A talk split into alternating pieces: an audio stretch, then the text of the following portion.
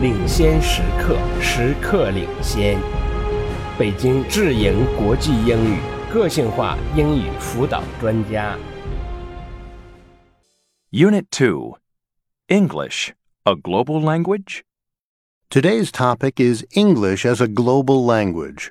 I know many of you speak English as a second language, right? How about you, Hiroshi? Is English your first language? No, my first language is Japanese. English is my second language. And how about you, Patricia? English is my second language, too.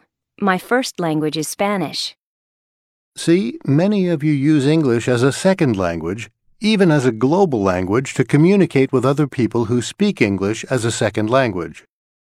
Today, I want to give you two contrasting points of view on whether or not English is a global language. First is that English is obviously a global language. People who support this point of view believe English is the language people all over the world use to communicate, and that it is gradually replacing other languages. The second point of view is that English is not truly a global language because it is not the main language spoken by most people worldwide. Supporters of this view say that even though many people speak some English worldwide, English has not replaced other languages. They acknowledge that people use English every day for many reasons, but this doesn't mean English is replacing other languages, nor does it make English the main language spoken in the world. First, let's examine the first view. First of all, English is the dominant language of business, travel, and science. When people need a common language, they often use English. Think about it. English is often used at tourist information centers, in international hotels, at airports. If you use a taxi in Rome and you can't speak Italian, the taxi driver is more likely to use English than any other languages. It is used at business meetings and international sports events. The European Union uses English along with French at its meetings.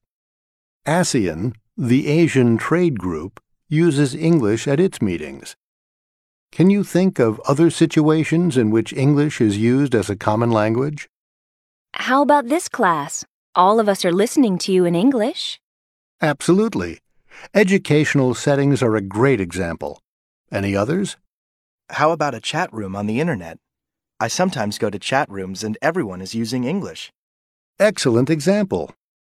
The Internet has created a lot of international communities, and people often use English.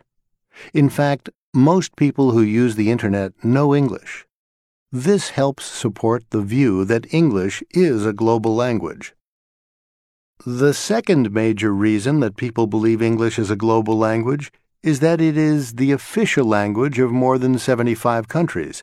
This means these countries use English in schools, banks, business, and government.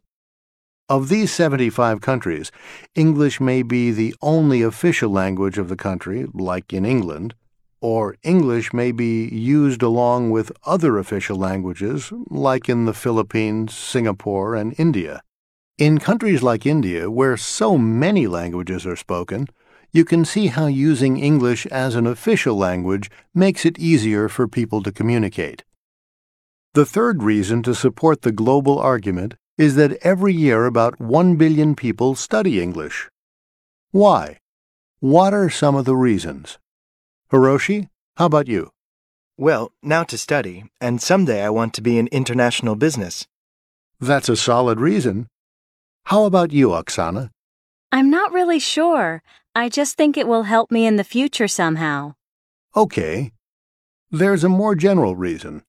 The point is, people want and need to learn English because it offers them opportunities. To sum up, English is used every day by many people. People all over the world come in contact with each other for many reasons. They need a common language, a language to facilitate communication. Being proficient in English gives someone an advantage in these situations. Okay. I have given you many examples of how English is used in a variety of situations. Nevertheless, does this mean that English is a global language? let's look at why some people don't believe English has replaced other languages. First, there are about three times as many people who speak Chinese as their first language as those who speak English as a first language. And in many countries, where some people use English for work each day, they don't use English anywhere else. Even in English speaking countries, there are millions of people who prefer to speak a language other than English at home, with friends, or at work. Second, I mentioned before that 75 countries have English as their official language.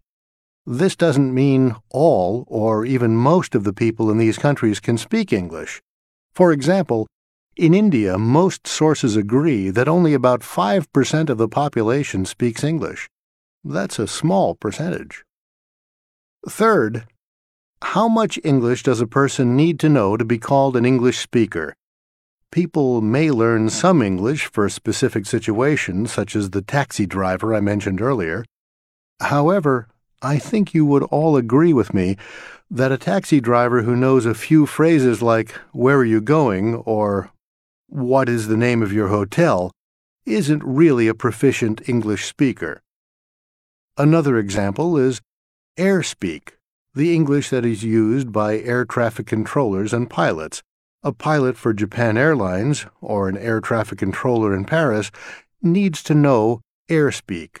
But they may learn only the English words they need for these jobs, and therefore they can't be considered English speakers.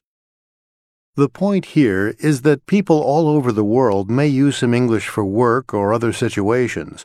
Nevertheless, this doesn't mean they are fluent in English. They still use their first language for daily communication. English is not their main language. So, what does this all mean?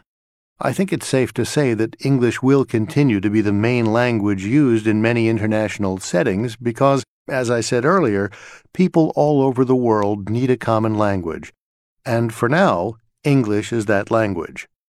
But English won't replace other languages for most daily communication, and this to me is what a global language really is one that replaces others for most everyday communication. Some people are afraid of this. They worry that as people use English more and more, their ability in their first language will decline. I think people will use English along with other languages.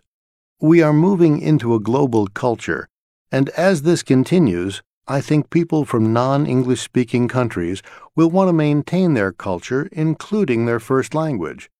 They may still want to learn English, but I don't see them giving up their own language for English. What do you think? I'm going to stop there. I know that's a lot of information to digest.